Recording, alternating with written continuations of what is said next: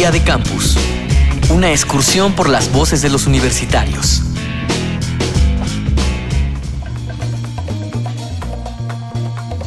Todos tenemos o hemos tenido un ídolo, esa figura que nos inspira a alcanzar nuestras metas, construir nuestros sueños y continuar caminando hacia ellos. Sin importar si es un familiar, una estrella o un personaje de ficción, su influencia puede ser fundamental en nuestra vida. ¿Quién es tu ejemplo a seguir?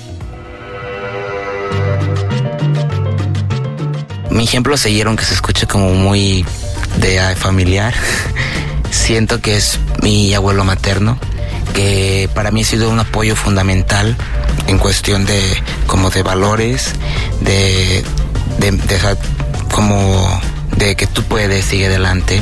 Es una persona que aunque esté enferma siempre lo ves positivo, luchando, lleno de amor, de cariño. Y entonces yo me identifico así, me gustaría ser así como él. Que aunque hay muchos obstáculos, adversidades, siempre está buscando el lado positivo para ir mejorando. Soy Iván Alejandro Gómez Ponce, estudiante de Relaciones Internacionales de la Universidad de Colima. Si me toca escoger ahora sí, diría que mi mamá, de una, mi mamá. Porque es una mujer bastante luchadora, que me ha sacado ella sola adelante. Bueno, mi nombre es Juan José Cepeda Flores, tengo 20 años y soy de la Universidad del Norte. Doctora María Erlinda Suárez, socióloga del CRIM de la UNAM, especialista en jóvenes.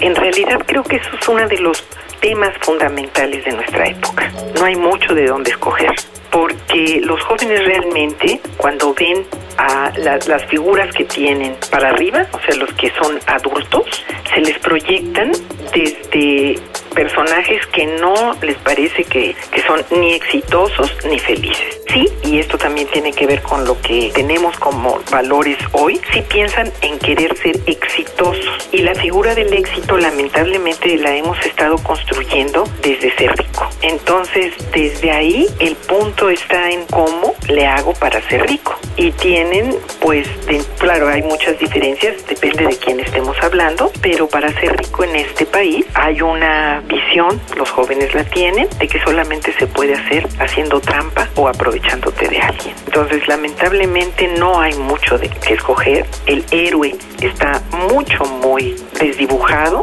como, como posibilidad. No hay vidas ejemplares.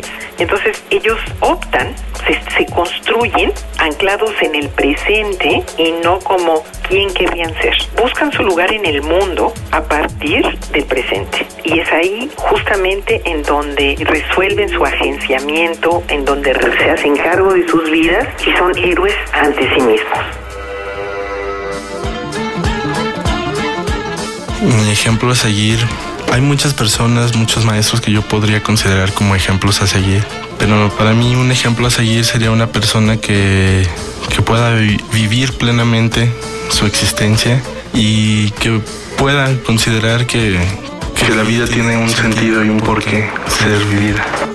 Soy Sinue Medina, estudio en la Universidad de Guanajuato en la Facultad de Filosofía.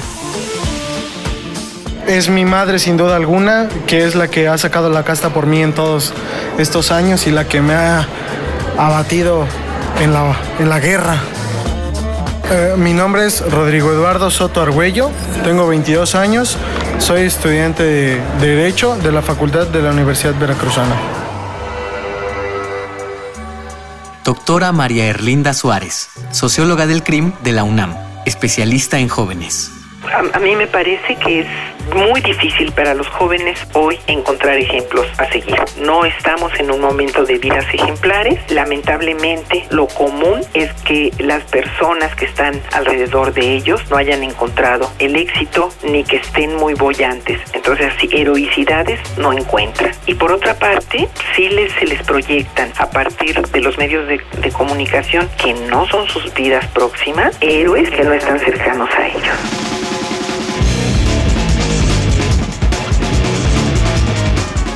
Día de Campus, una producción de la Unión de Universidades de América Latina y el Caribe y Radio UNAM, con la colaboración de la Universidad Veracruzana, la Universidad de Guanajuato, la Universidad de Colima y la Universidad Uninorte de Colombia.